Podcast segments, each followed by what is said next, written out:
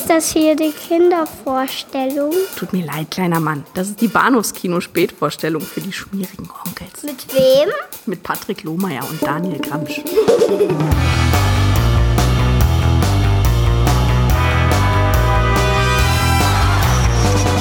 Er ist das ungewöhnlichste menschliche Wesen, das jemals geboren wurde. Wie Sie sehen, ist seine Wachstumsentwicklung ungeheuer beschleunigt. Er lernt nicht, sondern er verschlingt geradezu den Lehrstoff.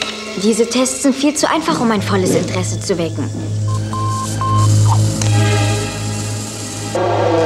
Dein Vater war ein genialer Mann. Du kannst sein Werk vollenden. Du bist so genial wie er. Martin, was machst du da? Ich spreche von Umwandlungen jenseits deiner Vorstellungskraft. Etwas Merkwürdiges geschieht mit mir und ich weiß nicht, was es ist. Das hier ist das Vermächtnis deines Vaters. Eine Fliege geriet unbemerkt in die Umwandlungskabine. Jetzt weißt du es. Wollten Sie, dass das passiert? Natürlich wollte ich, dass es passiert. Ich will ihn zurückhaben. Wir haben ihn geschnappt.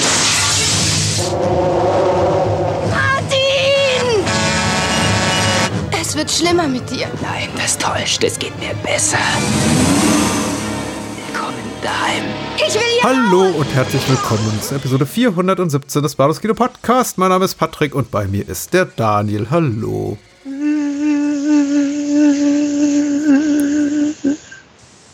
Hi. Hi. Ich wollte, ich, ich wollte im Moment mal Zeit geben zu atmen. Ja, solange du dich die Fliegenklatsche rausholst oder das Mückenspray. Ja, ich, ich, ich ringe ja manchmal mit mir. So, so einmal auch so ein Sopranos-Moment hier, diese, diese Podcast-Episode hier reinzustreuen, in irgendeine, wo wir einfach mal sagen, komm, lass einfach mal, wir halten einfach mal die Klappe. So 10, 15, 20 Sekunden, bis es weh tut. Aber das haben wir doch bei der, bei der Sopranos-Folge gemacht. Oh, oh, oh, oh, oh, das Ende. Du hast gespoilert. ja. Aber das war erkennbar, halt erkennbar als Gag. Nein, das war erkennbar als Gag, als jener solcher welcher. Und so. ähm, einfach so Leute überrumpeln, die gar nicht damit rechnen. Einfach Mhm. so, so wie damals in unseren ersten Jahren, als wir noch nicht geschnitten haben und einfach so Redepausen, so Sätze und Gedanken, die sich ins Nichts verlieren, einfach so haben dastehen lassen, nur um dann zu sagen so, ja. Ja. Also für mich hat sich an der Stelle ja gar nichts geändert. An meinem Ende leider schon. Ja. ja. Ach ja. Wer im Podcast-Game heute mitmischen will, der muss einfach sich ein bisschen mehr anstrengen, leider. Ja, ich befürchte auch. Aber was sich auch nicht geändert hat, ist, dass wir heute mal wieder über zwei Filme reden, bei denen ich dachte, oh, ich hatte Spaß. Ich hatte richtig, richtig großen Spaß, diese beiden Filme zu gucken. Ich bin mir nicht richtig sicher, was ich darüber sagen soll, aber ich werde es vermutlich rausfinden in der nächsten Stunde. Ist ja gut, dann habe ich ja weniger zu schneiden, weißt du? Zack. Äh, Problem gelöst. Genau, die Fliege 2, der noch einen coolen deutschen Zusatztitel hat, den ich bis gerade eben gar nicht auf dem Schirm hatte, nämlich die Geburt einer neuen Generation. So stand es Oh. auch damals auf meiner äh, ja, VS-Kassette, die ich tatsächlich mal mein eigen nannte, anno 1990 Dings Krass. Von Chris Wallace, dem Effektspezialisten des ersten Teils und außerdem reden wir über Mosquito. Ich glaube, der hat keinen zusätzlichen deutschen dummen Titel aus dem Jahr 1994 von Regisseur, lass mich nicht lügen, Gary Jones heißt der junge Mann. Genau. Mittlerweile wahrscheinlich nicht mehr ganz so jung, aber also der Film fühlt sich an wie von einem, ich würde sagen, 23-Jährigen gemacht. So Pi mal Daumen. Er fühlt sich aber auch an, als wäre er nicht von 1995. Ja, das auch, genau. Hm. Äh, die Fliege 2 ist, äh, denke ich mal, gemeinhin eher ungeliebtes Sequel im direkten Vergleich zu Cronenbergs Die Fliege Hm. und äh, auch schon eine Kuriosität, da es sich ja eben um ein äh, Sequel zu einem Remake handelt, was ich glaube 1989 noch nicht so das große Ding war. Ich glaube, mittlerweile im Zeitalter von Extended Universes so und so und Spin-offs von Remakes, von Reboots, macht sich über sowas keiner mehr Gedanken. Aber die Fliege 2 war schon 1989 Kuriosum. Insofern, dass ich da relativ, mich relativ viele Stimmen, also 89 kann mich nicht mehr so genau daran erinnern, weil da durfte ich den Film auch noch nicht sehen, aber so Mitte der 90er hörte ich viele Menschen sagen, ja, wer braucht das überhaupt? Das braucht ja keiner. Und die Fliege 2, wer guckt das überhaupt? Das ist irgendwie verschwendete Lebenszeit. Also ich Ja. glaube, heute guckt man etwas sanftmütiger auf den Film, oder?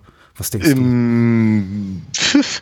ich bin mir also ich, boah, ich habe das ehrlicherweise damals so nicht mitbekommen, muss ich ganz ehrlich sagen. Ich hatte mich aber nur gefreut, dass es noch mehr Flieger gab. ähm, nun muss ich allerdings auch ganz ehrlich sagen, und wir haben ja schon über, über äh, den, den, den ersten von Cronenberg äh, gesprochen. Äh, ich war ja kein großer Fan. Ich glaube, ich habe ich, ich, glaube, ich habe die Fliege erst schätzen gelernt, also richtig schätzen gelernt durch unser Gespräch. Und als wir ihn dann nochmal gemeinsam Open Air gesehen haben, irgendwie ein Jahr oder anderthalb später, fand ich ihn auf einmal richtig gut. Das heißt, Ja. ich brauchte ja irgendwie knapp 30 Jahre, um irgendwie mit dem Film wirklich warm zu werden. Ich erinnerte mich halt damals äh, daran, dass ich halt den den Cronenbergschen Fliege-Film halt ganz dringend sehen wollte, aber irgendwie nicht sehen durfte. Dann habe ich den 58er ähm, mit, mit Vincent Price gesehen und fand den auf der einen Seite irgendwie ein bisschen langweilig, auf der anderen Seite un unglaublich erschreckend. Der ist wunderschön. Ist im Eben. Scope-Format und Technicolor, Ja, glaube ich. Find, ja, ja, du, also heute finde ich den auch ganz toll. Ja, und ich meine gerade, äh, Vincent Price adelt sowieso jeden Film. Ich finde den auch ganz, ganz klasse, aber eben, ich rede von Ende der 80er. Mhm. Ja, und da dachte ich so bei mir, okay, geht's jetzt hier auch mal irgendwann los? Wenn man der rennt die ganze Zeit immer nur mit dem Küchenhandtuch über dem Kopf rum und irgendwann sieht man sie mal und dann ist er halt auch nicht, nicht so, so wirklich beeindruckend. Aber was beeindruckend war, ist natürlich das Ende des, des 58er Films. Mhm. Und dann durfte ich halt auch irgendwann mal den Cronenbergschen äh, 86er Fliegefilm sehen und der hatte mich schon so quasi im Vorbeirennen irgendwie so dermaßen in die Magengrube gehauen, dass ich ihn nicht, ich habe ihn nicht gut verkraftet. Mhm. Und irgendwie fand ich ihn aber auch irgendwie, ja, keine Ahnung, ich wurde, ich wurde halt damit nicht warm und ich hatte eigentlich auch lange Zeit keinen Bock, den zu gucken. Dann haben wir ihn geguckt, logischerweise, äh, für den Podcast. Und dann fand ich ihn deutlich besser nach dem Gespräch und als ich ihn dann wieder gesehen hatte, fand ich ihn auf einmal toll. Die Fliege 2 ist für mich völlig anders, weil den wollte ich halt auch dringend sehen, weil ich irgendwie, ja, den ersten habe ich halt nicht gut verdaut und irgendwie möchte ich, mochte ich halt gerne, äh, weiß ich nicht, noch mehr wissen oder noch mehr aus dieser Welt halt äh, mitbekommen und vielleicht ist es aber auch so ein bisschen, ich meine 89, das äh, für mein 90, das war aber auch so eine Phase, wo ich eben ganz viel Horrorfilme gesehen habe, komplett irgendwie die Nightmare-Sachen durch und Carpenter rauf und runter. Mhm. Vielleicht war es auch so eine Form von Mutprobe, ich weiß es nicht. Und den fand ich aber eben von Anfang an richtig, richtig toll. Ja. Die Fliege 2, also quasi in den, den habe ich mich, als ich ihn damals gesehen habe, schockverliebt. Interessant. Ja, ne? Spannend, ja. Äh, Ich fand, ich fand den, fand den unglaublich gut und super spannend und dachte bei mir, jetzt, jetzt kriege ich auch erst äh, endlich mal das, was ich halt haben wollte, nämlich einfach mehr Zeit mit einem Supermonster quasi Mhm. und äh, unangenehme Effekte, die ich Mhm. aber, sagen wir mal, besser nachvollziehen konnte, weil wir halt mit Cronenberg, da brauchte ich halt eine Weile. Mhm. Ich würde halt, äh, fällt mir an der, an der Stelle ein, äh, dringend nochmal gerne über Videodrom reden. Ich glaube, da war ich damals auch nicht richtig fair. Sehr so, gerne, jedenfalls, aber die Fliege 2 hat mir irgendwie alles geboten, was ich halt zu dem Zeitpunkt haben wollte von einem solchen, von einem solchen Film mit einem, einer solchen Thematik. Und vielleicht ist auch Mhm. Eric Stoltz eigentlich äh, einfach für mich nachvollziehbar gewesen als Figur, als eben äh, Jeff Goldblums Seth Mhm. Brundle. Äh, und Daphne Sonniger äh, stand mir, glaube ich, auch einfach näher als, als Ja. äh, Gina Davis. So. Ach, die ist auch süß, ja. Ne? Wobei, ich meine, Jeff Goldblum und Gina Davis ist natürlich auch ein hyperattraktives Paar, aber ich, ich gebe dir recht, der äh, Cronenbergs Fliege ist natürlich deutlich belastender und einfach auch weirder als das hier. Also der Film hier, Fliege 2, ist im besten Sinne des Wortes äh, zugänglicher. Ich möchte das jetzt gar nicht die, die, die Qualitäten mindern, aber ich glaube, also hätte ich die Fliege 2 oder die Fliege dem Alter gesehen, wie du sie gesehen hast, nämlich anscheinend deutlich früher als ich, mir wäre wahrscheinlich auch die Fliege 2 bekömmlicher gewesen als der Mhm. erste. Ich Ja. habe beide in relativ reifem Alter gesehen, also so mit 16, 17, 18 und ich konnte sie beide ganz gut wegstecken. Und Ja. aber die, die, der Fliege 2, wie gesagt, haftete eben immer so die über das Gerede in meinem Umfeld, Schulhofgelaber und so weiter, immer so die Patina des Zweitklassigen an. So braucht keiner, ist jetzt eher so Videothekenkost. Als Kinofilm taugt er schon gar nicht. Dann erschien dieses furchtbare Buch äh, Hölle auf Erde, den eben Filme vor allem nach ihrem Gore-Faktor bewertet wurden, was ich mir natürlich auch sofort zugelegt habe, was ganz schlimm ist. Also Menschen meiner Generation werden sich erinnern. Ähm, völlig überflüssiges Machwerk und da stand dann eben auch sowas drin. Ja, irgendwie Qualität 4, Gore 5 von 10. Kann man eigentlich nur gucken für die Effekte, aber braucht eben auch kein Mensch. Und das waren so die maßgeblichen Kriterien, also Schulhofgelaber und dieser, dieser blöde Horrorfilm-Ratgeber, nach denen ich dann mein, meine Filmurteile ausrichtete. Also Ja. nicht nur, aber äh, ich, ich guckte den Film, dachte, er gefiel mir eigentlich schon ganz gut, aber er sollte mir eigentlich nicht gefallen, weil im Grunde ist er natürlich nicht so gut in jeglicher Hinsicht wie, wie der erste. Ihm fehlt der Innovationsfaktor, ihm fehlen Ja. eben die großen Stars, ihm fehlen halt die, die bahnbrechenden Effekte und all das, was so an Effekten hier geboten wird und äh, tollen Designentscheidungen wie die Telepods, die gab es eben schon im ersten Teil. Also, Ja. aber meine Meinung hat sich geändert, wollte ich sagen.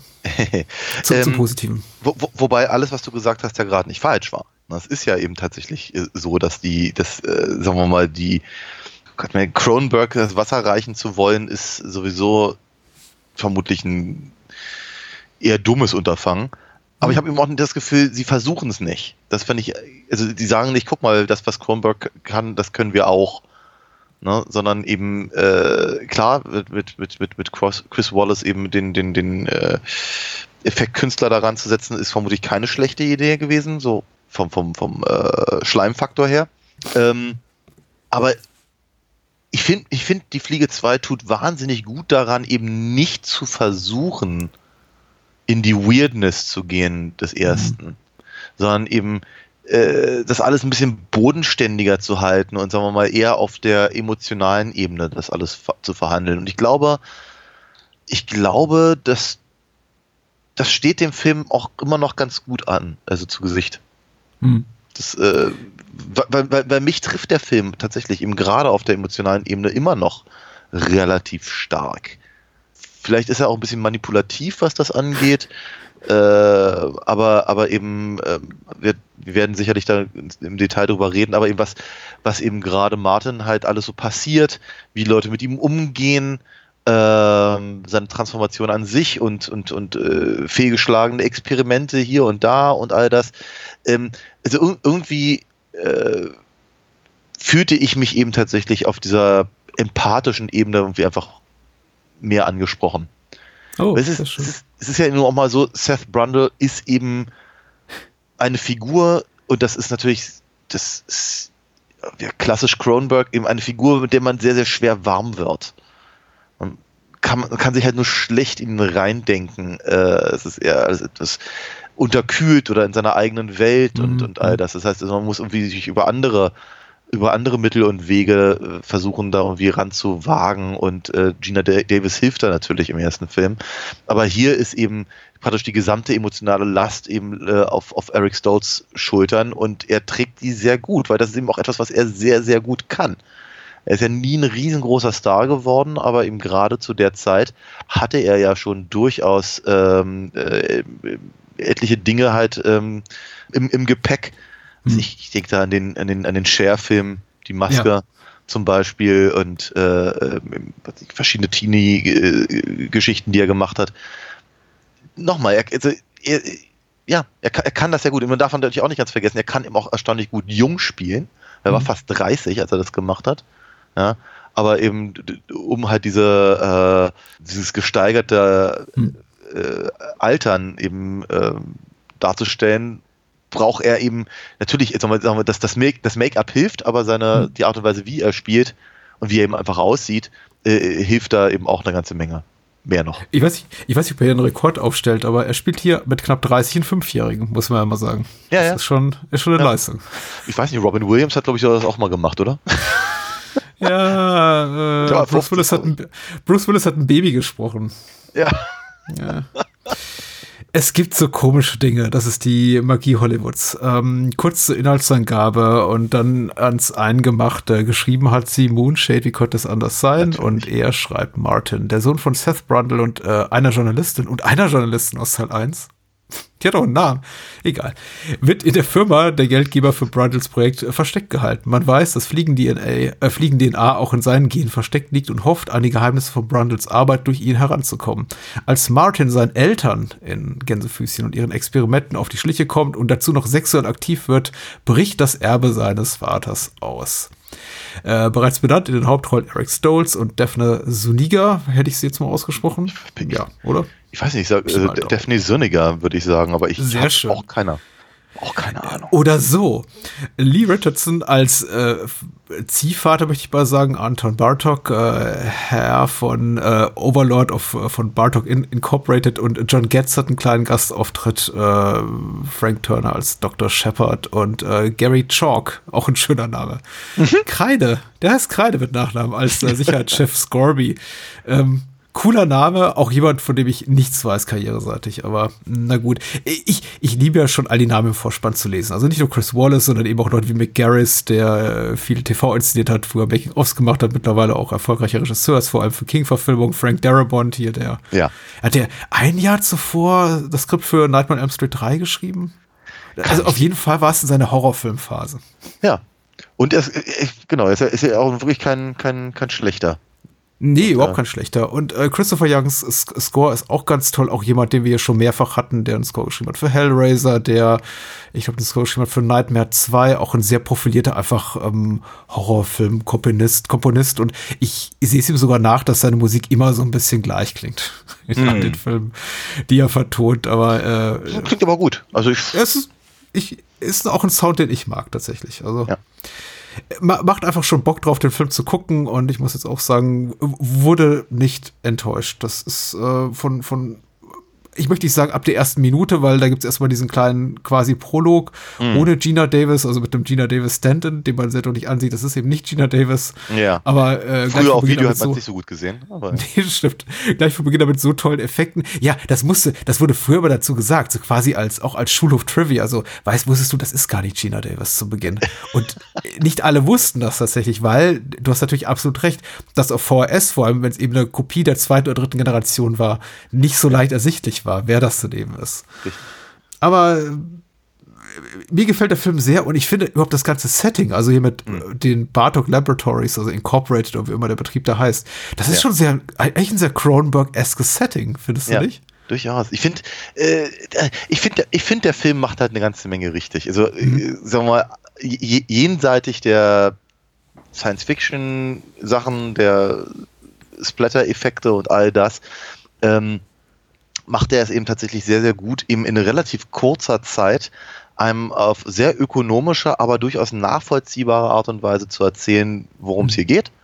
Ne, wie, wie weit wir entfernt sind von dem, von dem ersten Film und ähm, äh, was, das- was das alles äh, soll. Und dann eben aber einfach durch die Figurenzeichnung, was ich ja vorhin schon gesagt habe, eben diese, es, es, es, lässt halt überhaupt kein, keine Fragen offen, äh, wie, wie halt im Prinzip diese ganzen Laborleute halt zu, zu Martin halt stehen und wer hier eigentlich unsere Guten und wer die Bösen sind. Ähm, und äh, das alles eben auf einem, auf diesem, ja, ich sagen, es ist, es ist ja nicht, es ist ja nicht kalt und abweisend dort, aber irgendwie ist es klaustrophobisch und nicht, Mhm. nicht sehr anheimelnd. Und auch alleine das ist halt so, wenn man sich halt vorstellt, da wächst halt ein, ein Junge quasi völlig alleine auf, um, umringt von, von, von Wissenschaftlern, die Mhm. sich nicht weniger um ihn kümmern könnten. Ähm, in, dieser, in dieser Umgebung, da wird es einem schon ganz unangenehm. Ne? Ähm, äh, entsprechend ist es dann aber eben auch wieder so clever, wenn er dann eben sein eigenes äh, Reich da bekommt und das eben alles aussieht wie näher so, so eine, so eine Hollywood-Teenie-Hölle Ende der 80er. Das, das, das, das, das schon fast unangenehm wirkt, weil man es halt einfach nicht richtig glauben kann. Und wenn dann eben aber auch noch klar ist, dass das immer noch Teil des Experiments ist und der überwacht wird und all das, dann ja, man hat einfach, der Film macht ihm gerne so eine, so eine, so eine, so eine Dinge wie nochmal jenseitig der Fliegegeschichte, die äh, sehr, äh, sehr unangenehmes Gefühl bei mir als Zuschauer hervorrufen und eben mich sofort aber eben, wo es mir möglich machen, da so einzusteigen. Mhm. Ähm, ja. Ich habe so ein bisschen äh, Probleme zu viel gesagt, aber ich, ich, ich, ich kämpfe so ein bisschen mit dem erzählerischen Kniff hier tatsächlich, Eric Stalls Figur Martin Brundle äh, fünf Jahre alt sein zu lassen, weil einerseits verstehe ich die, ähm, die Motivation dahinter. Ja. Man hatte offenbar weder Geld noch Lust auf ein Science-Fiction-Setting äh, und wollte aber tatsächlich eben die Geschichte des äh, Sohnes erzählen, dieses äh, Paares aus dem ersten Teil, was Ja. ich ein nachvollziehbares Anliegen finde. Äh, aber ihn hat wirklich in den, in den Körper eines, naja, 30, knapp 30-jährigen Schauspielers, aber sagen wir mal 18-jährigen, 20-jährigen, so, also alt wird wahrscheinlich Eric Stolls Figur hier sein, äh, zu packen und zu sagen, er hat aber irgendwie quasi einen sehr schnell äh, entwickelten Geist eines Fünfjährigen. Ja, ja. sch- Ja. schwierig glaubwürdig rüberzubringen. Dafür ist er auch erstaunlich gut sozialisiert, muss man ja sagen, dafür, Ja, dass er ja, eben nur innerhalb dieser ja quasi Gefängnismauern dieses Labors da, dieses Laborkomplexes auf, aufwächst. Also a- auch sein Umgang mit äh, seinem späteren Love Interest dann Beth ist sehr, sehr routiniert, möchte ich sagen. Und klar kann man Ja. sagen, der, der, der saugt alles Wissen der Welt innerhalb von kürzester Zeit in sich rein und kann eben viel, Natürlich. viel mehr einfach rezipieren und verarbeiten als äh, unser einer mit seinem normalen menschlichen Gehirn. Aber nun ja. Also er wirkt auf, Ja. auf jeden Fall extrem auffällig geistig gesund. Dafür, dass er eben in der Lage aufgewachsen ist, in der er aufgewachsen ist. Ja. Äh, lässt, lässt der Film das erstmal hinter sich und äh, blickt darauf gar nicht mal so sehr zurück, spätestens dann eben, wenn er quasi auch so seine eigene Kindheit beerdigt, indem er seinen mutierten oder teleportierten, fehlerhaft teleportierten Hund da umbringt, passt das für mich dann wieder alles. Da wird dann eben Ja. auch gar nicht mehr groß drauf Bezug genommen, was er da für eine äh, abgefuckte Kindheit hatte. Aber bis dahin denke ich mir so, ja, ich glaube, du wärst kaputter. Und Vermutlich, ja. ich nehme weder dir, Eric Stolz als Martin Brundle, noch dir Film das so wirklich ab. Aber Ja. es, es verschwindet mehr und mehr. Sicherlich. Ich meine, sagen wir mal, die, äh, die Fortsetzung vom, vom 58er Flieger-Film, also Return of the Fly, ist, ist ja, äh, sagen wir mal, thematisch, äh, oder anders gesagt, hier im, in, in, in, in dem, dem 89er-Film sind sie ja thematisch relativ dicht dran an, dem, an, an der Fortsetzung von damals, so wollte ich es, glaube ich, Ja. eigentlich eher sagen, äh, dass eben auch der Sohn äh, im Prinzip die ähm, Experimente fortführt und, und all das. Ähm, aber die haben sich halt überhaupt keine, die haben sich keine Mühe gegeben, da irgendwie großartig was so zu drehen, warum das jetzt eben fünf Jahre später spielen muss. Und sie haben einfach gesagt, so, der Film ist halt ein Jahr später rausgekommen und jetzt haben, ist jetzt, jetzt ist der Sohn erwachsen. So, Ende. Ne? Es wird auch nicht weiter hinterfragt. Hätten sie hier ehrlicherweise auch machen können, durchaus. Aber sie wollten, glaube ich, eben dieses äh, klaustro klaustrophobische äh, Wissenschaftssetting ganz dringend etablieren. Ähm, und äh, wir rein, rein stimmungstechnisch äh, kann ich ihnen da auch keinen Vorwurf machen. Mhm. Weil ich glaube, ich glaube, wenn sie einfach nur gesagt hätten, so, ist jetzt 20 Jahre später oder 25 und äh, Martin ist jetzt eben, naja, ist halt Eric Stoltz und der findet die Aufzeichnungen von Seth und jetzt fängt er an, eben auch diese Pots zu bauen oder so. Pff, hätte man machen können, klar. Aber Ja. wäre vermutlich nicht ganz so beeindruckend.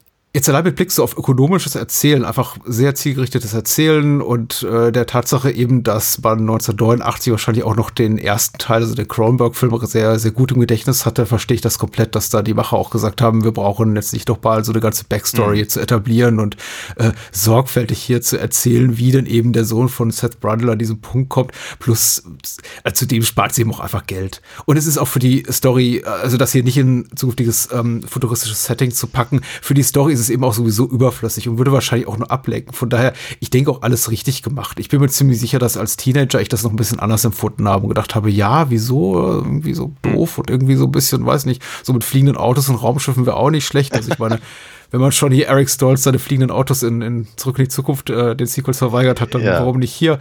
Aber nee, es ist eben nicht der Fall und äh, es ist auch vollkommen okay so. Und auch die Tatsache, dass sie niemals großartig diese quasi Gefängnismauern, dieser, dieses Laborkomplexes verlassen, ist auch in Ordnung. Ich meine, klar, es gibt diesen nächtlichen Roadtrip da mit Beth. Ähm, aber äh, die, dieses Klaustrophobische tut dem Film schon gut. Und auch der erste Teil glänzt ja nicht gerade damit, dass man da unglaublich viel zu sehen bekam. Nee, also da klar. gab es ja auch unglaublich wenige Szenen außerhalb von Ja, ähm, genau. Gina Davis Apartment oder Jeff Goldblums Apartment Richtig. oder John Getz's Apartment. Genau. Also bestenfalls irgendwie das komische Diner oder Bar oder wie auch immer und die Party. Ja, klar. Genau. Und beim Arzt und äh, die, die, genau. Oh, beim Arzt im Übrigen. Das, das muss ich aber mal kurz sagen. Also der äh, interessanterweise, ich war halt fünf, 14, 15, als ich den gesehen habe. Ich war, war schon relativ hart im Nehmen, was halt sowieso die Schlabber-Effekte angeht. Und nochmal, sie sind ja hier eben stark emotional geprägt. Also von daher äh, mildert das eben das auch noch ein bisschen ab. Aber äh, was ich halt gar nicht ertragen habe, ist, wie wenn sich Eric Stoltz äh, die Nadel aus dem Arm pult. Also, wenn, wenn er später in der Ja, Wunde okay. rumfuchtelt, das fand ich nicht so schlimm, aber ich habe halt, ich habe halt ein echtes Problem mit Nadeln. Mhm. Und ja, ja dann, dann bricht halt diese Nadel ab und er zuppelt die da raus und dachte so, "Buah." das ist unangenehm.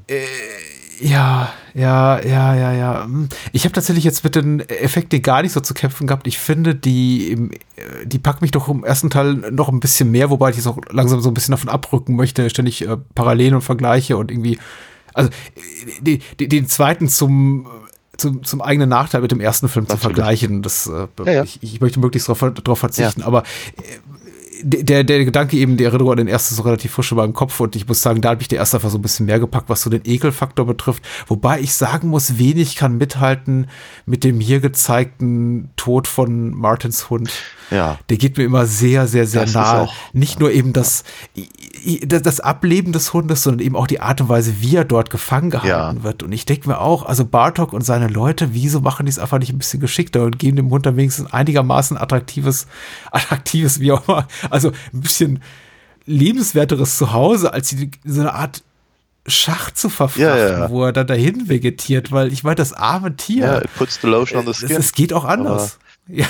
ähm, ist, das wäre ja doch was. Ja, aber es ist natürlich, aber auch das ist natürlich clever und sehr, sehr, sehr, sehr kurz und knapp erzählt, weil auch dadurch mhm. erfahren wir natürlich sehr, sehr schnell, was das für Leute sind. Na? Ne? Ja. Und sagen wir mal, die Tatsache, dass, ich meine, wie hat der Hund, der einzige Freund von, vom, vom jungen Martin, äh, der dann eben äh, quasi als ein, ein, ein Opfer des, des Experiments von Martins Vater mhm. und von seinem Ziehvater oder, oder Vaterfigur mhm. oder sowas wird.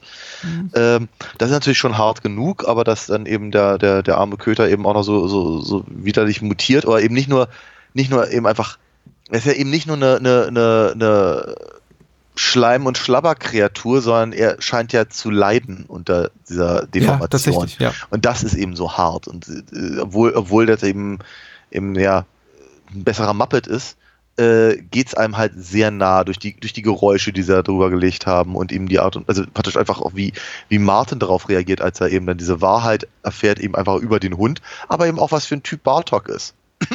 und wie ja. dieser Hund halt gehalten wird. Von daher das eben auch wiederum sehr, sehr ökonomisch erzählt und eben auch sehr, sehr kraftvoll. Äh, ja. Weil es geht einem halt wirklich, wirklich nah, wenn er dann eben, wenn, wenn, wenn, wenn er im Prinzip dem, dem, dem, dem Hund den Gnadentod halt äh, äh, schenkt, der ihm halt äh, offenkundig über einen sehr, sehr langen Zeitraum verwehrt wurde. Und so. Und auch, auch das ist natürlich eben so, so, so eine Sache, die eben auch die Figur von Martin entsprechend äh, äh, wachsen lässt. Das ist äh, sehr clever erzählt, aber irgendwie auch sehr, sehr, äh, sehr schmerzhaft. Ja, dahingehend ist der Film tatsächlich noch so ein bisschen gemeiner und vielleicht auch packender. Also packt er noch so ein bisschen mehr am, am, am Nervenkostüm und schüttelt einen durch, dass er mhm. eben zeigt, dass diese ganzen durch die missglückte Teleportation entstandenen Kreaturen, diese Hybridwesen, einfach auch, auch weiterleben. Mhm. Also nicht nur der Hund, sondern eben mutmaßlich auch noch ganz viele andere, die sie wahrscheinlich in ja. irgendwelchen anderen Schächten da äh, versteckt haben, die wir im Film die bald sehen, aber eben auch am Ende der, ja, der Oberbaddy, der dann ja. eben auch sein Dasein fristen muss in diesem dunklen Schacht, mit dem wir wahrscheinlich nicht so viel Mitleid haben. Aber Nein. obwohl, selbst mit dem hatte ich Mitleid. Also ein mhm. bisschen, weil es ist schon, also es ist wirklich furchtbar tatsächlich. Ja. Also das allerletzte Filmbild ist ja hier, ich, okay, jetzt hier eben sei es gespoilert, wie er nur nicht mal richtig mehr Nahrung zu sich nehmen kann. Ja. Und Menschen ihn auch noch dabei begaffen, wie er da verzweifelt versucht, aus diesem Napf diesen schleimigen Brei zu fressen. Also richtig, richtig schlimm. Und ja, das, es ist, es das spricht doch tatsächlich ähm, ganz, ganz tiefliegende Gefühle in mir an. Hm. Ich, ich kann nicht sagen, dass ich bei dem Film so im Großen und Ganzen so emotional investiert war wie im ersten, aber das liegt auch wirklich daran, dass mir die Liebesbeziehung zwischen Gina Davis und Jeff Goldblum eben nachvollziehbarer erschien und vielleicht die Schauspieler einfach noch ein bisschen charismatischer waren und hm. ähm, der Film einfach psychologisch, fand ich, ein bisschen fester im Sattel sitzt als dieser hier. Hier scheint mir die Liebesgeschichte so ein bisschen ein bisschen beliebig zu sein, muss ich ehrlich gesagt sagen. Hm, das sehe ich ein bisschen anders, aber okay. Uh, okay, aber was so die Effekte betrifft, also Chris Wallace weiß schon, welche Knöpfchen er zu drücken hat. Und ich ja. habe vorher gesagt, das ist, fand ich jetzt irgendwie alles nicht so, nicht, nicht so schlimm. Ich muss sagen, doch, so für sich genommen schon, aber eben wirklich völlig losgelöst von der figürlichen Entwicklung. Denn alles, was ich hier mich im Film so richtig, was ich hier so richtig abstoßend fand, das funktioniert für mich, glaube ich, ohne den Kontext einer, einer Handlung, die mir, die mich mit Figuren versorgt, denen ich unglaublich nah bin. Das bietet mir der Film nicht und trotzdem schaffen es irgendwie die Effekte, mich, mich irgendwie anzuekeln und bestimmte Konzepte einfach zu, mhm. zu erschüttern. Ja. Aber wie gesagt, das, das Psychologische fehlt mir tatsächlich so ein bisschen. Das finde ich einfach weniger ausgereift, weniger gelungen und weniger auch befriedigend Ja. bei allem Unterhaltungswert. Wie gesagt, ich sehe ich sehe es ein bisschen anders. Ähm, also ich, ich kann das total nachvollziehen, was du sagst, aber ich sehe halt, also äh, ich finde ich finde halt zum Beispiel den, ich finde den ersten Film eben nicht unbedingt psychologisch ausgereift, sondern vielleicht eher philosophisch und er ist cleverer. Also er ist vielmehr intelligenter. So, er ist intelligenter in dem, was er tut und in, in, mit den Figuren, die er präsentiert und wie er sie präsentiert und all das. Ähm, ich finde aber eben, der, der zweite ist clever in, im Hinblick, wie er mich als Zuschauer führt oder, oder ähm, eben ein, einfach an emotionale Punkte bringt, äh, die ihm halt wichtig sind. Und äh, da sehe ich halt zum Beispiel, weil ich finde eben zum Beispiel die Liebesbeziehung zwischen, zwischen Martin und, und, und Beth eben überhaupt nicht. Wie, wie, welches Wort hattest du gerade gesagt? Nicht beliebig. Ich habe gesagt, beliebig. Doch, ja. doch beliebig, ja. Ähm, sagen wir mal, wie, wie die beiden aufeinander treffen, ist ja mindestens genauso ein Zufall wie Seth und Veronica. Ne? Die beiden treffen sich bei einer Party Beth, und die, Beth macht, äh, ja, genau, beim, beim Fliegenfischen. Und äh, hier ist halt, ähm, äh, sagen wir mal, ist im Prinzip ja derselbe Ausgangspunkt wie mit dem Hund. Ne? Äh, Martin hat halt niemanden in dieser, in dieser, in dieser großen Anlage und jemand, der halt freundlich zu ihm ist, äh, wird dann eben von ihm auch entsprechend sofort ins Herz geschlossen, Mhm. ob es eben jetzt der Hund ist oder Beth. Alle anderen sind ja eben nun mal nicht freundlich zu ihm. Ne? Inklusive hier äh, Stathis Borrens, also John Getz. Und Ja. äh, das ist äh, ein komischer Name, oder? Ja. Die- die, und äh, Be- Beth scheint ja eben als, als, als, als Wissenschaftlerin in diesem sexistischen Haufen eben auch nicht unbedingt leicht Hm. zu haben. Also, dass die beiden zueinander finden, ähm, finde ich wiederum zeigt mir, der Film eben auf sehr ökonomische Art und Weise und äh, Hm. auch durchaus für mich halt sehr nachvollziehbare Art und Weise. Genau. Das ist eigentlich mein Punkt. Also ich finde das, ich, deswegen sage ich, ich sehe es ein bisschen anders, aber ich kann den, kann, kann deinen Punkt verstehen. Ich, ich, ich habe diese Hürde tatsächlich nie genommen, diese emotionale, weil ähm, ich habe mich die ganze Zeit gefragt, was findet Beth an Eric Stalls, außer seiner tatsächlich von dir total richtig um, umschriebenen Freundlichkeit. Er ist ein verdammt höflicher, freundlicher junger Mensch, der sich einfach darüber freut, dass überhaupt jemand mit ihm redet und nett zu ihm ist. Er ist dankbar dafür, ähm, wie eben sein Hund auch. Also er ist wirklich auch so ein, so, so ein Hündchen in, in dem Moment und noch dazu eben hochintelligent. Ja. Und er sieht eben so attraktiv aus wie Eric Stoltz. Also er ist Ja. jetzt irgendwie auch keine körperlich ähm, abstoßende Erscheinung. Aber Beth wird ja relativ schnell dann auch raffen, um wen es sich bei ihm handelt. Und in dem Moment wäre ich eigentlich als Mensch in reifen, zumindest erwachsenem Alter, raus aus der Nummer, würde sagen, okay, ach, du bist hier das Experiment, auf das wir alle hier, hier, hier gucken. Na, tut sie ja nicht. Sie hat, ja- sie, Äh, vielleicht hat, ja- sie hat ja nicht, sie hat ja nicht die, äh, also daran arbeitet sie ja gar Sie nicht. hat nicht die Berecht. Ich weiß, sie arbeitet nicht daran, aber er wird es ja erzählt haben. Und äh, es geht ihr wahrscheinlich auch nicht komplett spurlos an ihr vorbei, dass da noch was anderes passiert in diesem riesigen Laborkomplex, als das, als das, woran sie gerade daran arbeitet.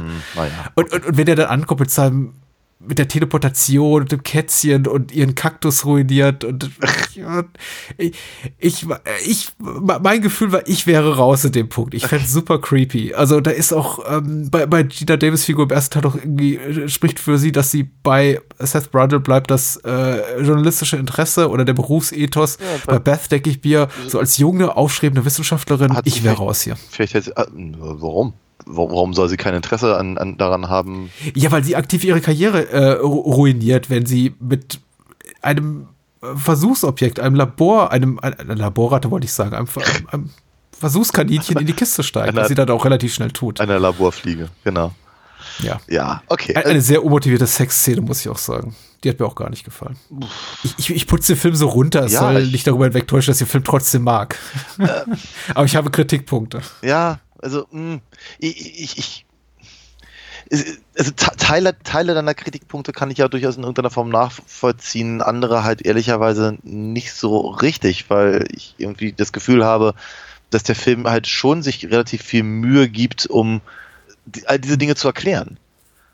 Ja. Ob, ob sie nachvollziehbar sind, das liegt natürlich schon beim Betrachter. Aber ich habe nicht das Gefühl, dass der Film das halt so reinwirft. So, so, also, mh, weil du gerade sagtest, unmotivierte Sexszene.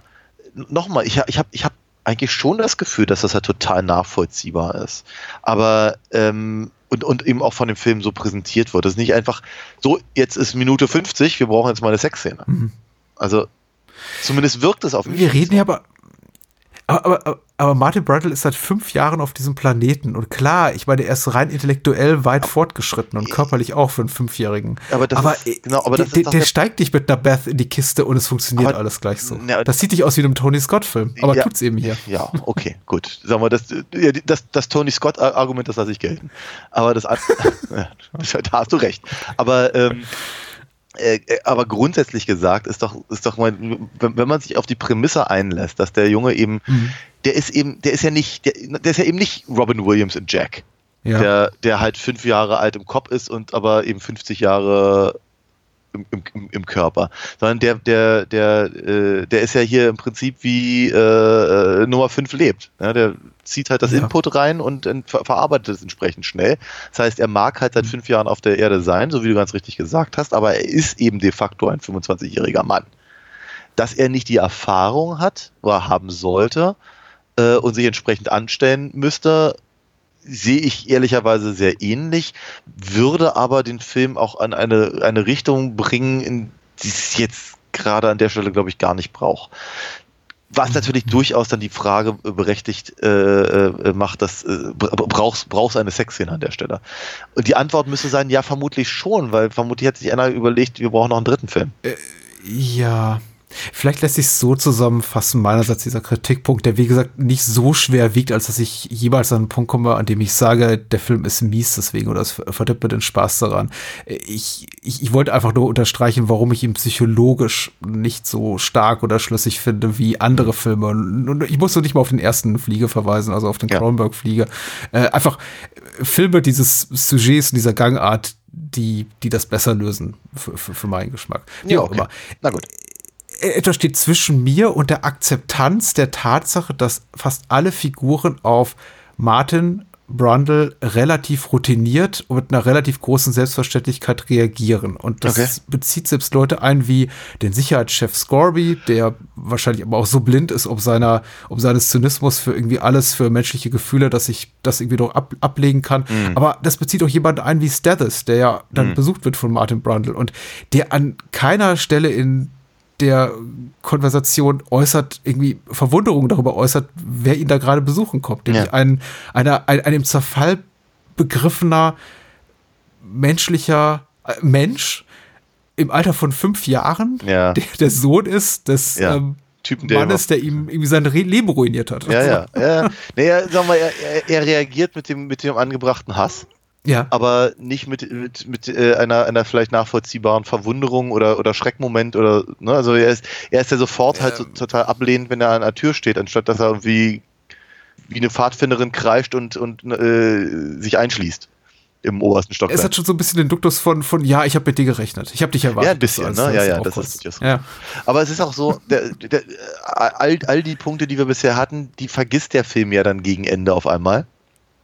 Mhm. Weil er, naja, es ist, ne, also ab irgendeinem Punkt Ja. wird er, und deswegen sage ich auch, vielleicht ist das auch einer der Punkte, die, die mir halt damals, als ich ihn das erste Mal gesehen habe, eben auch genau das be- gegeben haben, was, was ich halt haben wollte. Weil im Prinzip ist, im, Prin- im Prinzip ist das so eine Art, so eine Art Superheldenfilm, wenn man so möchte. Ist, äh, ne, also ich, ich fand sowieso, ich meine, als, als ja, jetzt komme ich schon, komme ich nochmal mit dem ersten Film, aber als ich damals äh, gesehen habe, wie eben Jeff Goldblum da an der, an der, an der Decke äh, rumkrabbelte, dachte ich, Ja. geiler Effekt. Wann kommt der Spider-Man-Film? So. Und der kam halt nicht, ne? Bis 20 Jahre später, oder nicht ganz so. 15, 15 Jahre später. So, und jetzt haben wir aber eben, weil wir eben einfach viel, viel mehr Zeit mit der Martin-Fliege verbr verbringen, äh, im Gegensatz zu Brundlefly, haben wir eben die Möglichkeit zu sehen, was denn eben so ein, ein Superwesen quasi tun könnte. Und das fand ich alles ganz cool. Also hätte sogar vielleicht noch ein bisschen mehr sein können, einfach gerade was so Bandkrabbelgeschichten und sowas angeht und Mhm. all das. Aber äh, einfach, ja, dass, dass, dass man ihn sieht, dass man, dass, dass, dass, dass er eben auch nicht völlig, völlig zermatscht aussieht, sondern eben, äh, eben eher wie, wirklich wie eine Art Comic-Fliegenmonster und all das. Das fand ich halt schon alles sehr, sehr sympathisch. Äh, und dann ist eben so, die letzten 20 Minuten sind eben auch einfach reines Action-Abenteuer. Ja, absolut, wenn absolut. Eben Martin Fly eben durch die, durch, durch äh, hier Bartok Industries äh, äh, wütet und äh, äh, Leute ankotzt und äh, Köpfe auf dem Rücken dreht und Leute aus dem Fenster wirft und Zeug. Äh, auch ich meine, alle- allein die Tatsache, man wird Bartok selber, Lee Richardson, äh, der, der halt sehr, sagen wir den, ganzen, den gesamten Film über eben eher so, so den, den Strippenzieher gibt und, und, und äh, man, man weiß, der hat Dreck am Stecken, aber zumindest zu Martin versucht er halt so ein Daddy-Ding halt irgendwie aufrechtzuhalten und so. Und aber wenn, wenn er dann da am, am, am Ende steht und irgendwie in Befehle ins, äh, ins Walkie-Talkie brüllt, denke ich, okay, das sind wir eigentlich ja, in, in jedem x-beliebigen Actionfilm der, der ausgehenden 80er. Ja, ja. Aber, aber es ist, es ist, ich, ich, ich sag das nicht mal als Kritikpunkt, weil ich finde das ja irgendwie ganz cool. Nee, nee, äh, not that there's anything wrong with that, um Seinfeld zu zitieren, auf keinen Fall. Nein, nein.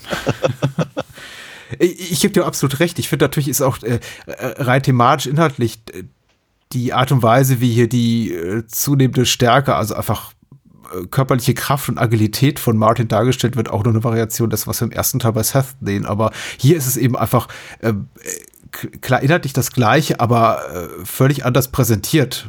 Er leidet weil eben nicht Eric. Stoltz ein völlig anderer. Nee, ja, das zum einen, ganz sicher. Eric Stoltz ist auch eine völlig andere körperliche Präsenz als ein Jeff Goldblum.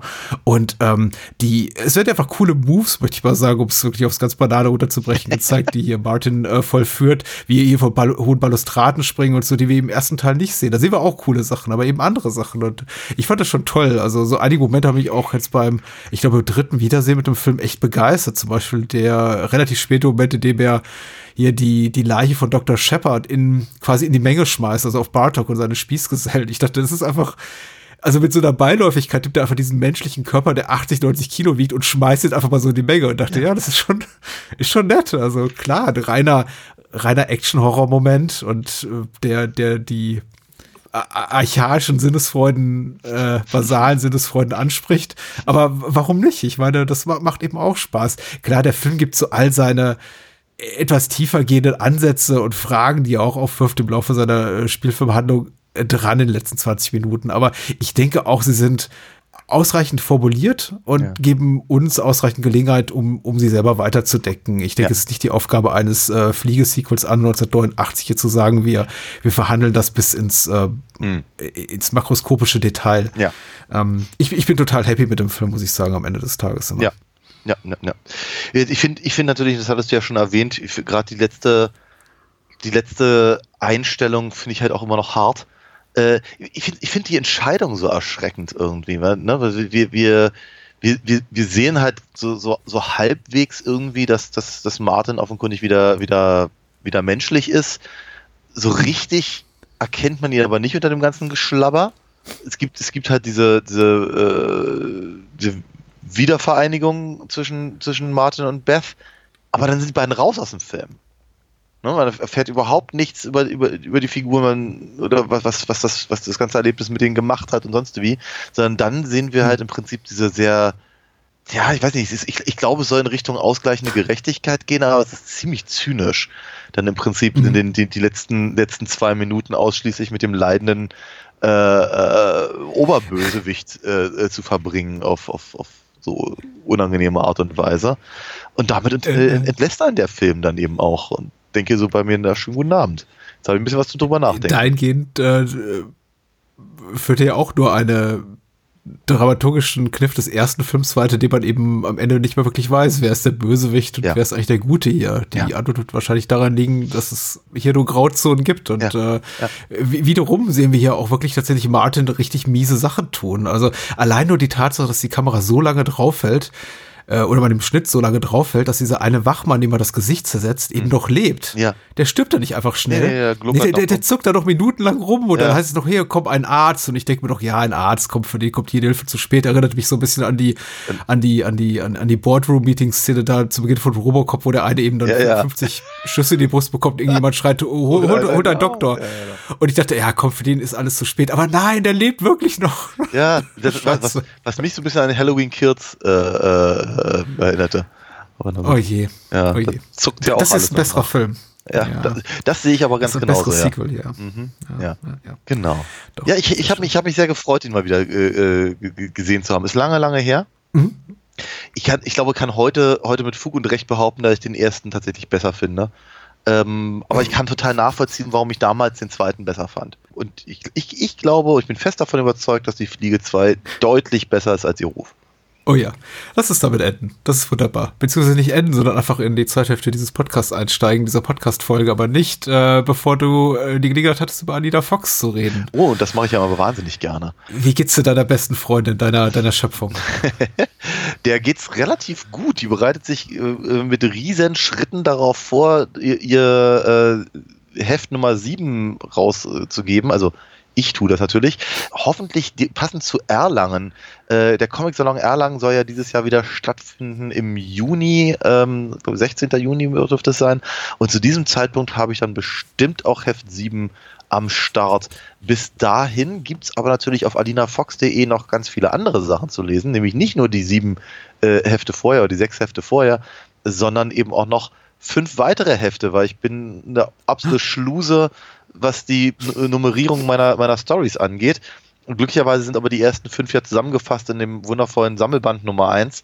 Das heißt also, wenn man da anfangen will, dann äh, ist das eine hervorragende Gelegenheit auf 250 Seiten inklusive ganz viel Zusatzmaterial, äh, sich halt im Prinzip ja der, der, den, den, den Anfängen meiner, meiner, meiner Geschichte, meiner Meisterdiebin zu widmen. Wie gesagt, auf alinafox.de gibt es den, den Shop dazu und ich freue mich natürlich wahnsinnig, wenn da jemand was bestellt und ich schicke das höchstpersönlich alles rüber mit Unterschriften und Zeichnungen und ein paar freundlichen Worten.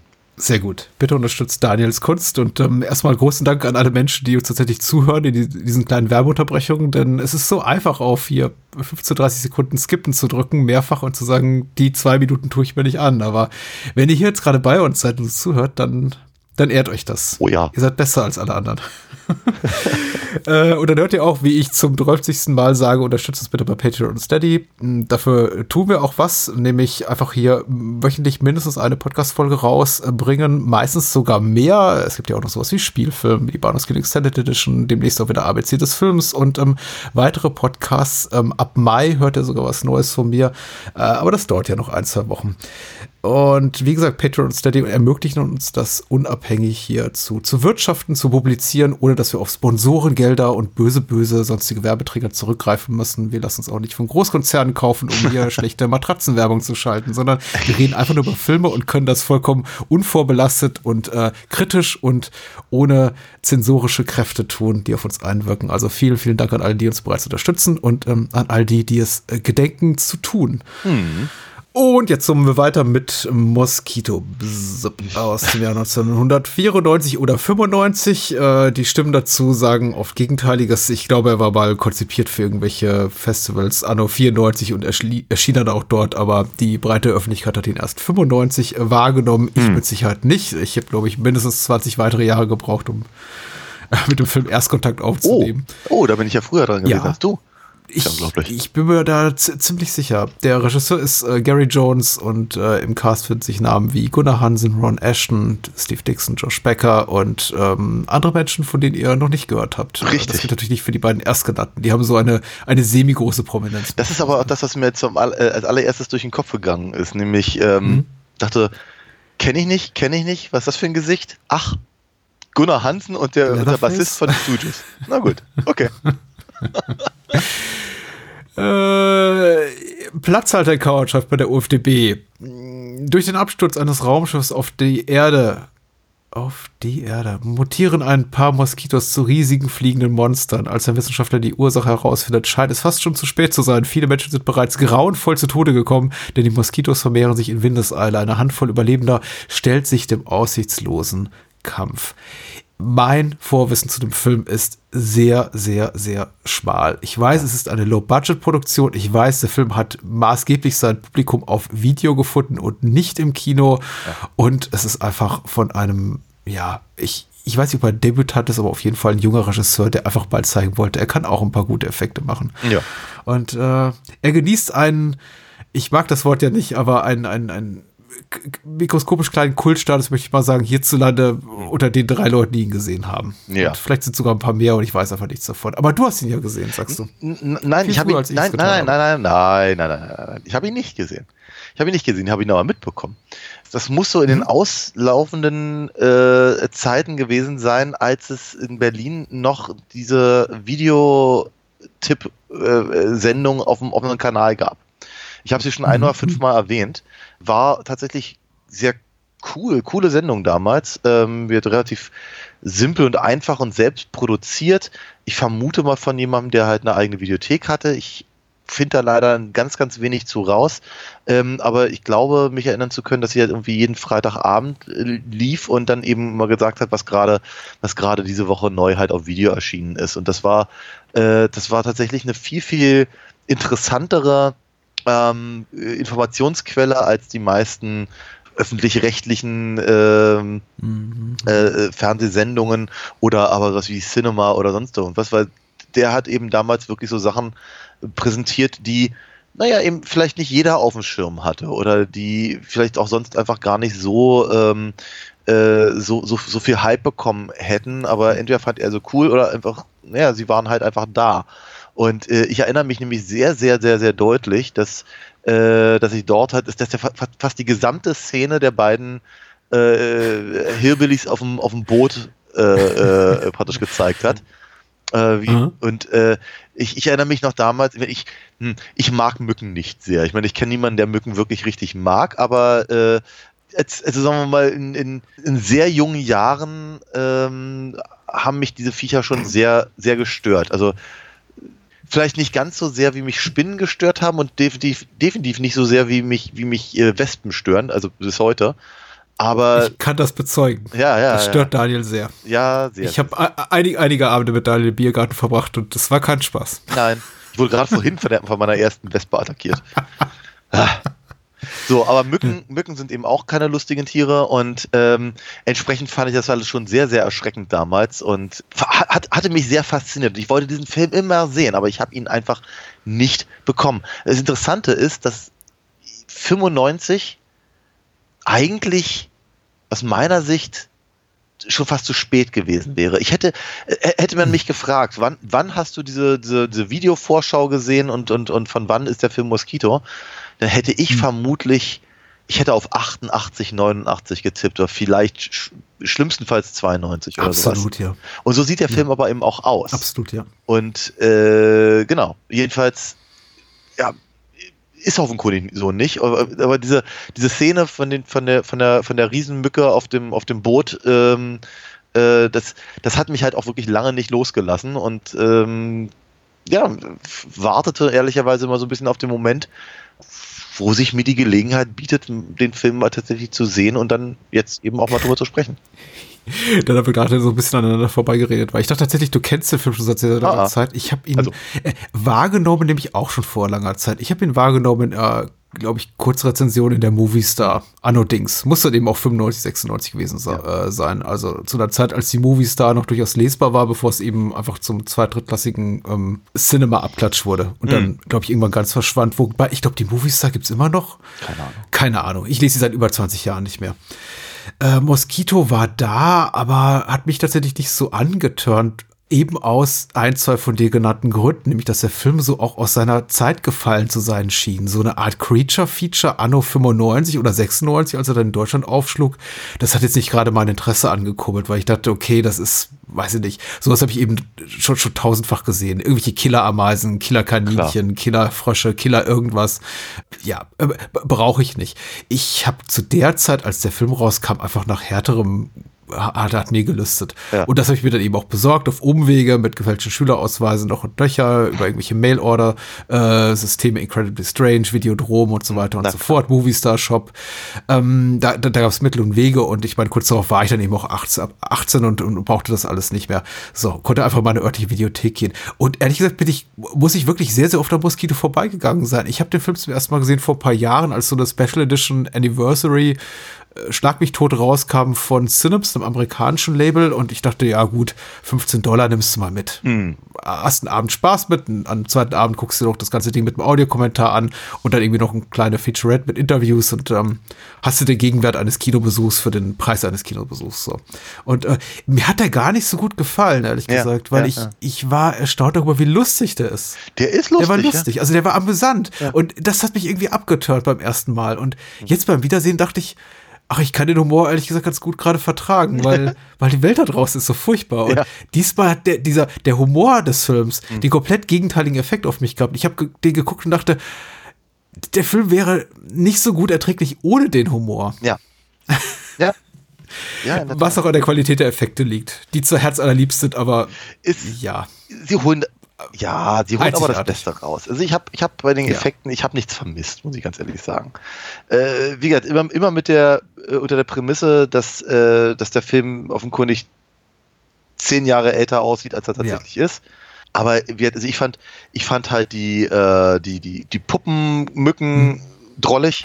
Super Und ja. das, das kam mindestens fünf bis sechs Mal gezeigte äh, Aufsaugen des Blutes und dann halt in dem, in dem, in dem, in dem, in diesem Unterleib äh, ge- gespeichert. Ich muss ja die ganze Zeit an, an diese eine, an diese eine äh, He-Man-Figur denken, ne? Moskitor. Der hatte, der hatte das in der Brust. Wenn man den auf den Rücken gedrückt hat, dann pumpte das Blut rauf und runter. So in etwa sah das aus. Ich google das jetzt, während wir reden, ja. Wir haben ihn, wir haben ihn neulich zusammen beim, bei, bei, bei Smith Toys gesehen. Äh, anyway. Aber du, du, du, erinnerst dich an sowas. Ja, ja. Oh ja, Ja, okay, der hier. Hm. Genau, Okay. siehst du? So, auf jeden Fall, ich fand das eigentlich ganz, ganz nett. Das Einzige, also was, was mich halt eher gestört hat, waren halt diese, ähm, ich weiß nicht, diese, diese, diese drüber gezeichneten Schwarmbilder. Hm. Das fand ich, das, das ja. Ne. Aber ansonsten, ich glaube, glaube, was mich halt spontan sehr angesprochen hat, war diese, diese seltsame Mischung aus Evil Dead 2, äh, hier ähm, Night of the Living Dead, Tatsächlich ja, schon Und- wieder. Hm. und äh, ich meine natürlich durch, durch Gunnar Hansen und, und die, und die äh, reine Anwesenheit von, von kauderwelschig redenden äh, Hillbillies äh, ist, ist natürlich das Texas, Texas Chainsaw Massacre ja auch nicht weit weg. ja. Noch eine Prise Hitchcocks Die Vögel, würde ich sagen. Natürlich. Definitiv. Und so. ja. Also sagen wir mal, den Preis für das originellste Werk kriegen sie nicht. Aber äh, gr gr grundsätzlich fand ich das alles hochsympathisch. Ich, ich, ich, Mhm. glaube, nur ein einziges Mal habe ich bei den Effekten gedacht, ach Mensch, da hätten sie vielleicht doch noch mal irgendwie 2,50 Euro mehr, mehr reinstecken können, nämlich wenn die da eben durch dieses Sommercamp da gehen und die alle auf dem Boden liegen und alle ganz normal aussehen. Ich dachte, ah, ein paar mehr Schaufensterpuppen, die ein bisschen vermodert aussehen, hätten es auch getan. Also, Ja, ja. Hm. Äh, Richtig, Originalität, äh, Fehlanzeige, viele liebevoll gestaltete Effekte, ja, ist ein großes Plus. Ich fand auch die Cell Animation wahrscheinlich vergleichsweise am schwächsten, aber sowohl die Puppen als eben auch die Stop-Motion-Effekte sind wirklich gelungen für das, was der Film eben ist. Ja. Und der, dadurch, dass der Film sich eben auch ab Minute eins nicht wirklich ernst nimmt, gar nicht. aber in einem, finde ich, sehr erträglichen Maß. Also es ist jetzt nicht die Art von Spoof-Film oder kom komplett äh, ab abgefuckter äh, Asylum-Produktion wie irgendwie Sharknado 6, wo alle irgendwie Wissen in die Kamera äh, zwinkern und sagen, haha, hier, komm, alles, all- alles Banane. Also die schreien und rennen schon um ihr Leben. Ja, das ja. ist jetzt nicht. Die richtige Dosis Humor ist schon getroffen. Und es ist eben einfach so, so, so ursympathisch tatsächlich. auch, dass man eben von vornherein weiß, wer eben als Kanonenfutter endet und wer Ja. eben nicht. Und der Film dann eben doch nochmal die Erwartungshaltung hier und da untergräbt, indem er eben noch einige Leute länger mit dem Leben davon kommen lässt, als ihnen wahrscheinlich ähm, in jedem anderen Hm. äh, Film zur Gesichtsstunde. Auch, auch das ist irgendwie geschickt gemacht. Also es ist schon ein sehr nerdiges Ding, möchte ich sagen. Die ganze, die ganze Unternehmung, eben auch, weil offensichtlich beeinflusst von all den Stoffen, die du gerade eben aufgezählt hast. Und ein bisschen Alien. Andererseits eben, noch, ja. Ja, natürlich auch das. Andererseits schon eben, glaube glaub ich schon mit einem mit einem sehr sehr äh, wissenden Umgang, wie man, wann es bestimmte Knöpfchen zu drücken gilt und wie man mit bestimmten Sachen um, umzugehen hat. Nämlich auch so diesen, die, die, wie man auch einen, einen Spannungsbogen ganz gut hält. Weil ehrlich gesagt, die Story ist ja, das ist ja ein Nichts. Im Grunde etabliert die nur stereotype Figuren. Na klar. Eben den, hier die, die, die, die, die Hobbysöldner, unangenehmes Pack. Äh, einer von denen geht gleich drauf, die anderen sind, ja, bleiben einfach unangenehm. Dann gibt's hier irgendwie das, das, das, das Pärchen, den befreundeten Wissenschaftler, den, Klar. den, den äh, lüsternen Parkranger, der irgendwie den, den Camperin auf den Arsch glotzt und also Das ist im Prinzip die Rocky Horror Picture Show. ja. äh, und äh, wenn der Film einen dann so an den Punkt hat, wo man glaube ich auch schon sagt, ach, das ist schon all, alles arg abgeschmackt und brauche ich das wirklich, äh, nimmt er sich das Ganze und macht das wirklich Gutes draus tatsächlich, indem er all diese Figuren auch plötzlich mit Leben füllt. Also ich habe nicht damit gerechnet, so viel über Figuren wie Hendrix, der uns einfach vorgestellt wird als jemand, der, der hinter Busch hockt und Ja. irgendwie äh, Frauen auf die Möps und auf die Ärsche guckt, Ja. Über die mehr zu erfahren. Aber wir tun's hier. Ja, Und, ja, total. Warum nicht? Ja, ernsthafterweise. Ich, hab, ich, ich, hab, ich hatte auch, also als der auftauchte, dachte ich so bei mir, na, du, du weißt doch als erster ins Gras. Ne, aber ist halt gar nicht so. Er darf halt bis zum, bis zum bitteren Ende mit dabei sein. Und ähm, ja, ähm, ich habe mir angelesen, dass ursprünglich sollte die Geschichte etwas anders laufen, nämlich dass es halt im Prinzip eigentlich nur um die, um die Bande von, von, von Bankräubern halt geht, die dann eben äh, damit konfrontiert werden. Und aber dass eben jetzt nun Teile der Bankräuber da im Prinzip diesen, diesen, diesen Van kapern und die äh, äh, das, das, das Pärchen nebst äh, Wissenschaftler da äh, zwingen, durch die Gegend zu fahren. Ich hatte so ein bisschen das Gefühl, dass das so, dass das, dass das äh, From Dusk Till Dawn vorwegnimmt. Also Äh, kam im selben Jahr raus, ja. Ja. Stimmt. ja, also so zumindest zur gleichen Zeit halt in irgendeiner Form. Ja, naja, Hm. egal. Aber auch das funktioniert eben erstaunlich gut. Ne? Dieses, das, ich meine, das ist doch eines der größten Probleme in diesen Survival-Geschichten, dass halt meistens halt die Idee ist, dass es äh, die Verfolgten oder die, die gemeinsam auf der Flucht sich befinden, äh, vermutlich viel, viel bessere Chancen hätten zu überleben, wenn sie sich nicht gegenseitig zerfleischen würden.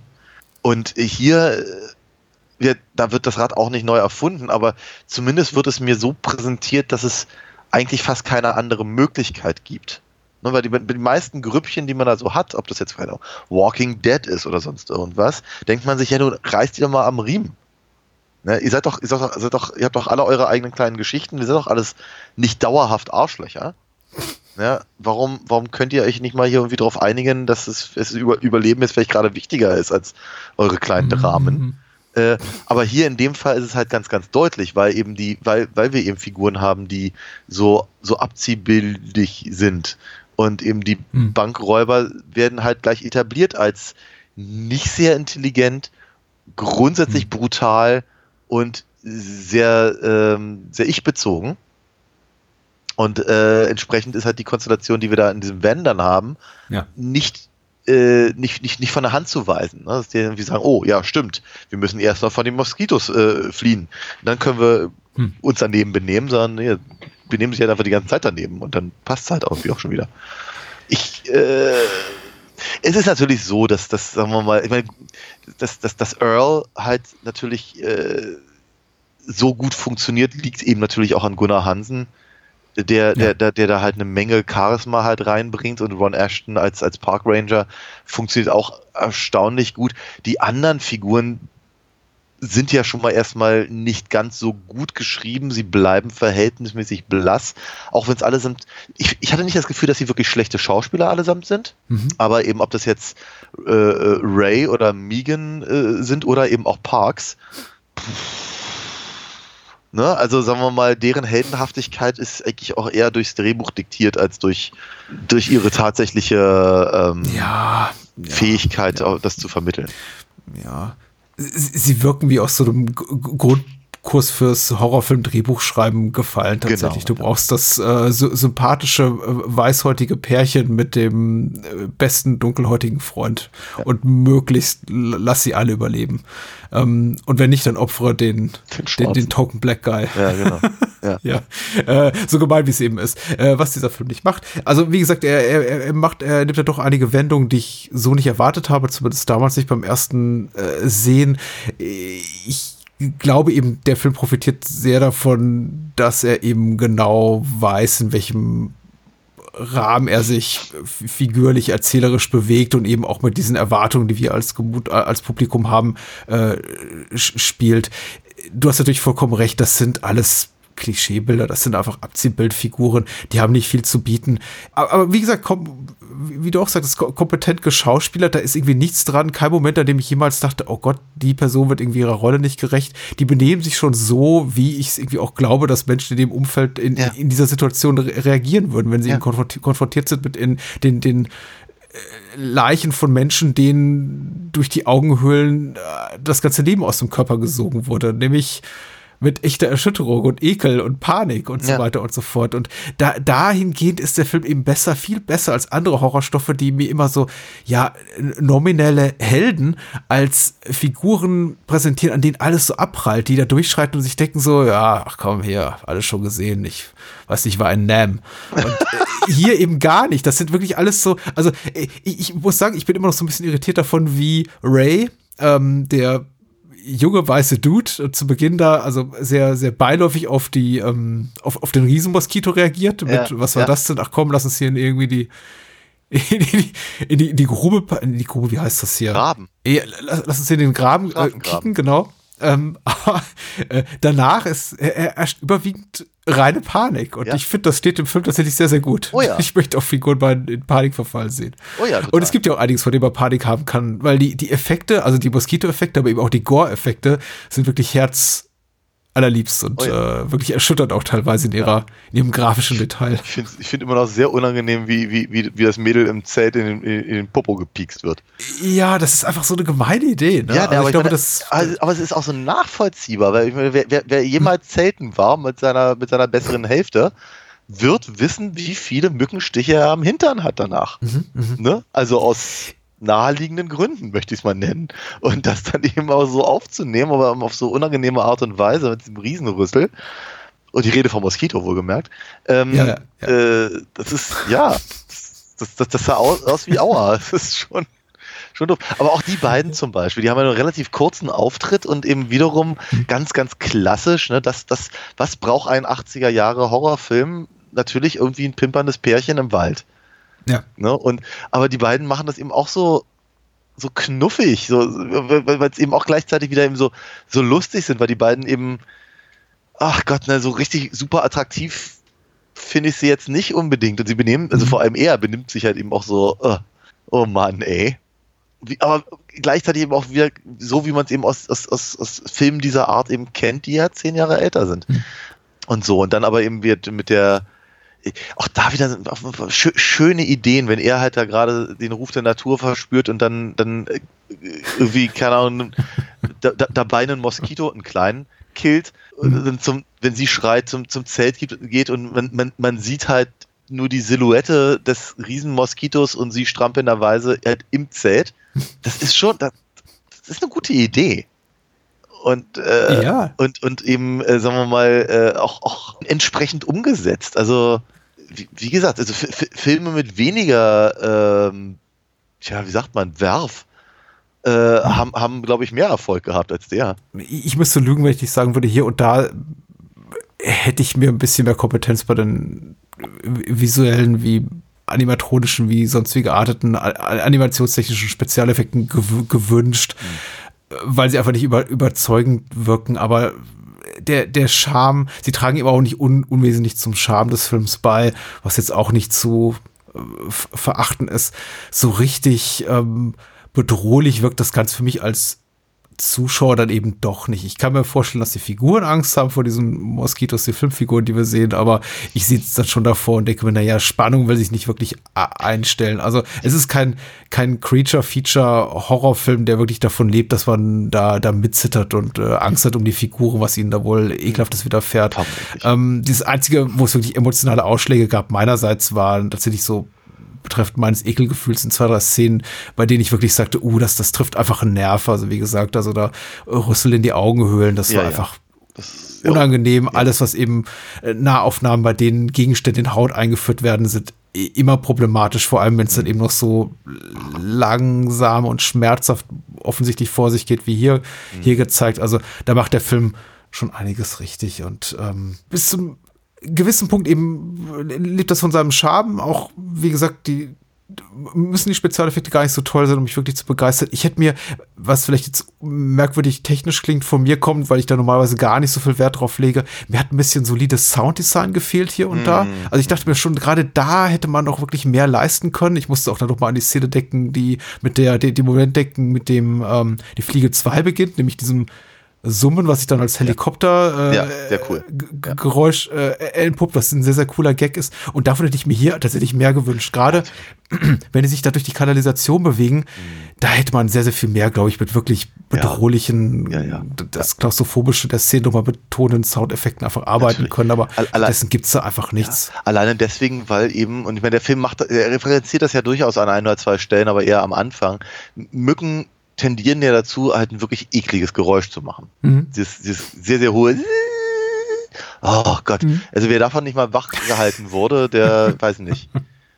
Muss ein gutes Fliegengitter haben. Tot, ja, ja. Aber äh, äh damit, damit hätte man, glaube ich, tatsächlich noch ein bisschen mehr spielen können. Aber es ist natürlich auch so, der Film hat halt einfach mal eine wahnsinnig bekloppte Prämisse. Ja, mhm. Also da, darauf muss man sich auch erstmal einlassen. Ähm, ich, hatte auch so am, als, als, als der Film anfing, dachte ich auch so bei mir, uh, das geht ja schon in eine Richtung, bei der ich mich jetzt wirklich frage, ist, wird das, wird das spaßig oder nicht? Halt einfach, einfach mal kurz quasi, bevor der Film überhaupt richtig angefangen hat, erstmal zu etablieren, yep, da sind Außerirdische. Und yep, eins, ein Raumschiff stürzt ab. Und yep, die Moskitos mutieren, weil sie außerirdisches Blut getrunken haben. Das ist schon wahnsinnig ja. bekloppt es wird auch danach nie wieder erwähnt. Ne? Ich meine, klar, ne? Pa Parks ist auf der Suche nach einem Meteor, weil, naja, ne? Also, aber es ist ja nicht mal so, ich meine, mhm. sie, sie finden ja dann irgendwann eben das, äh, äh das, das, das, das, das Moskitonest oder so. Ich, ich glaube, so funktionieren Moskitos nicht, wohlgemerkt, aber sei es drum. Ähm, der klassische Auslöser für derlei Mutationen in Filmen ist ja eigentlich Umweltverschmutzung. Natürlich, genau, ja. Aber in den allermeisten Fällen, ja. Ja, und das wäre aber auch so. Oder eine nukleare Katastrophe ja, oder sowas. Du, es kann doch auch ein Meteor sein. Ist doch voll in Ordnung, ja. Mhm. Aber, aber ein Alien, also der, dessen, dessen, dessen Hand so ein bisschen aussieht wie, wie, äh, wie halt aus dem 50er ähm, hier äh, War of the Worlds. Mhm ist schon, ist schon ein ganz starker Tobak, habe ich so das Gefühl. Äh, aber zum Beispiel auch die beiden, die beiden älteren Herrschaften, die das halt beobachten, tauchen ja auch nie wieder auf, aber wir haben so das Gefühl, dass das ihr das Haus ist. Also, dass die quasi so die, die, die ersten Opfer von diesen Riesenmücken sind oder dass die irgendwie das mitgenommen haben in ihr Haus. Es wird, nochmal, es wird nie wieder wirklich richtig erwähnt. Außer, dass eben Parks nach einem Meteor sucht, von dem wir wissen, dass es ein Raumschiff ist. Mhm. Aber es ist ja auch nicht so, als würden sie am Ende irgendwie das Raumschiff finden oder das halt irgendwie in der Garage von denen geparkt sein. Was ja auch wieder einen gewissen Sinn ergeben würde. Es ist halt einfach, es ist halt da als Auslöser und danach ist es halt irgendwie raus aus dem Film, weil dann geht es halt wirklich nur noch um Riesenmücken und äh, nochmal, darauf muss man sich halt erstmal einlassen. Und äh, ich bin, ich bin dem Film ja tatsächlich ganz dankbar dafür, dass er, dass er eben das größtenteils vergisst, weil ich habe so das Gefühl, die, ich, ich, ich tue mich schwer damit, mich darauf einzulassen. Riesenmücken okay, aber Riesenmücken bei Außerirdische schwierig. Was mich übrigens daran erinnert, ne, der, die, die, die, die, die Rettung durch Kühlschrank, äh, da haben sie auch, äh, ah. haben sie auch irgendwie 20 Jahre in die Zukunft geguckt, offenkundig. Uh, ja. Nee, aber wie hat es, ja, ja. Aber, äh, ich hatte die Gedanken auch, du hast ja recht, ja. Äh, aber, aber, wie, aber alles, alles andere macht der Film halt einfach so, so, so, so, so gut und so schön. Ich finde es ich find's allerdings auch also grundsätzlich erstmal interessant, dass sie halt eher in Richtung 80er oder, oder End 70er Horrorfilm gehen, als in zum Beispiel in Richtung ja, 50er halt. Ne? Ich sagte ja gerade mhm. War of the Worlds und sowas. Und du hattest vorhin Riesenameisen und, und, und Tarantula und sowas erwähnt was ich ehrlicherweise naheliegender fände, ne? dass man irgendwie sagt, okay, wir haben jetzt hier 1995, äh, wir wollen was über Rieseninsekten machen, hm. dann lass uns das doch mal irgendwie als äh, an, an, an die äh, an diese alten äh, B-Movies äh, anlehnen oder so, aber tun sie halt. nicht. Ja, wobei die mutierten Tiere, die waren ja auch in den 70ern hochpopulär tatsächlich. Ja, also äh, gerade im Fahrwasser von äh, Jaws kam da ja auch eine ganze Menge raus Ja, mit ja. Killerbären wie Grizzly oder äh, Empire of the Ants oder Frogs und so ein Gedöns und äh, das war ja alles 70er Zeug. Also äh, aber äh, klar, die, die, die Frage habe ich mir auch gestellt. Warum mu- muss man sich für eine Richtung entscheiden? Sind es denn Außerirdische? Ist es eher 50er? Tonal dann doch eher irgendwie 70er der Film? Ähm, vielleicht wollte sich der Film nicht entscheiden, ich bin mir auch nicht so sicher. Aber irgendwo dazwischen ist der Film angesiedelt. Ich, äh, Vielleicht sollte man sich auch nicht so zu viel Gedanken darüber machen. Ich bin mir nicht so sicher. Ich bin einfach rundherum happy, dass der Film, denke ich, strategisch die richtigen Entscheidungen trifft, will heißen, er weiß, was er kann und vor allem eben auch, was er nicht kann, worauf es sich zu fokussieren lohnt, erzählerisch wie eben effektseitig und eben genau das bietet, was ich mir erhofft habe. Und ich finde auch eben ein gesundes Maß dafür mh, hat, wie er seinen Humor dosiert einsetzt, wo er ihn einsetzt, weil ich kann ich, ich habe wirklich eine Aversion gegen Horrorfilme, die zu lustig sind oder nicht wissen, wann sie einfach aufhören müssen, lustig zu sein. Und in den wirklichen erschreckenden Szenen, wo, wo, wo da wirklich die Monster angreifen, ist der Film weniger geckig. Ja. Und dann ist er wieder geckig. Und dann hat er auch wieder so eine Spur von Pathos, wenn zum Beispiel da Parks seine, seine große Rede hält, äh, da, da gegen Ende. Ja.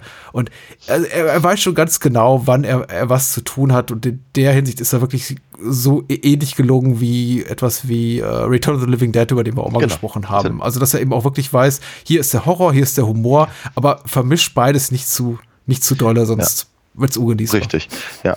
Naja. Ich wollte noch äh, sagen, dass ich es ganz cool finde, dass mit Megan tatsächlich eine Figur äh, in der Geschichte drin ist, die offenkundig ziemlich genau weiß, was sie tut. Also wir sagen, Mhm, sie, sie, sie ist halt ehrlicherweise vor allem für die Exposi äh, expositorischen äh, äh, Texte Ja. zuständig, aber sie wirkt dabei eben auch nicht unbedingt, wie soll ich sagen, so, so wie, so, jetzt hör, jetzt hör zu, äh, Zuschauer, damit Mhm. Wir quasi Plotpunkte vorbereiten können, die später wichtig werden, sondern eben Ja, vor allem, sie hat ja was zu tun. Ihr, ihr Freund, der Dude, Ja, Tim ja. Lovelace, heißt der Schauspieler, der hat gar nichts zu tun. Der hängt einfach nur ab. absolut Und sie hat einen Job. richtig und und äh, ähm, und sie ist offenkundig auch noch gut dabei und sie kann eben kann eben äh, wertvolle Informationen beisteuern und äh, all das. Und sie ist halt einfach nicht nur nicht nur das das kreischende Weibchen, das eben gerettet werden muss. Und das finde ich fand ich fand ich tatsächlich ganz sympathisch. Also nicht nicht, dass sie besonders großen Tiefgang hätte als Figur, aber äh, ja. Äh, wir empfehlen Mosquito. Oh, dringend. Ja, ja, ja. Mir, nochmal, mir, mir, mir hat er sehr viel Spaß gemacht. Für die gute Laune in diesen schweren Zeiten. Ja.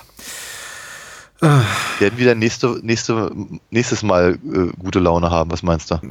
Ja, aber nur hinter der Paywall. Wir müssen uns nämlich ein bisschen absichern, damit es äh, nicht zu fröhlich wird hier aller Orten. Aber wir haben ja abstimmen lassen und äh, entschieden haben sich unsere Hörerinnen und Hörer für unseren Bonusfilm diesen Monat, äh, dieses Monats äh, hinter der Patreon und äh, Steady Paywall. Welcher ist es denn, Daniel? Oh, wir reden äh, äh, über Scorseses äh, Remake von Cape 4. Cup der Angst aus dem Jahr, ich weiß gar nicht Ja. mehr so genau. 91. Das äh, Original heißt im Original, das Original heißt im Original äh, im, im deutschen Titel ein Köder für die Bestie. Richtig. Irgendwann habe ich den auch mal. Aber ja, ja, Ich habe den auch mal gesehen und äh, vielleicht finde ich die Zeit, den zur Vorbereitung noch mal zu gucken. Vielleicht aber auch nicht. Wir reden auf jeden Fall über den Scorsese von 91 mit äh, De Niro, Nick Nolte, Jessica Lange und äh, Juliette Oh ja. Lewis. Ja. Sehr gut, sehr gut. Alright. Ich danke dir. Ich danke dir. Und ich danke unseren und Hörern. allen Menschen da draußen. Sowieso. Genau. Wir sind voller Dankbarkeit heute. Voller Dankbarkeit. Und äh, verabschieden uns in die Nacht. Lass dich nicht pieksen. Gute Nacht. Das war eine hakelige Abmoderation, aber genau. Bye, bye. Bye, bye. Die Fliege 2. Die Geburt einer neuen Generation.